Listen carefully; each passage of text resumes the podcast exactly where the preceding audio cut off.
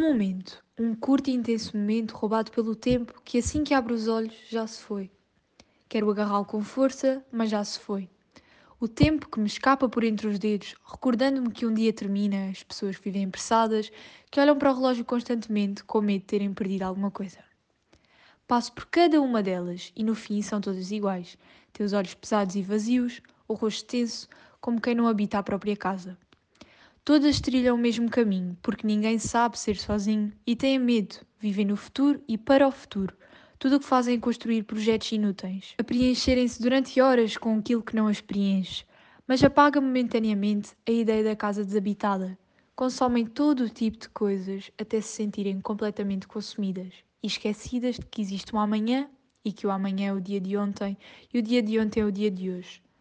Não há qualquer brilho na palavra, pois jamais sairão daqui mesmo quando pensavam que eram só mais uns anos, só mais umas coisas que têm que fazer, porque se sentem obrigadas a fazê-las, por acharem que se não as fizerem vão perder alguma coisa, quando a única coisa que estão a perder são elas mesmas.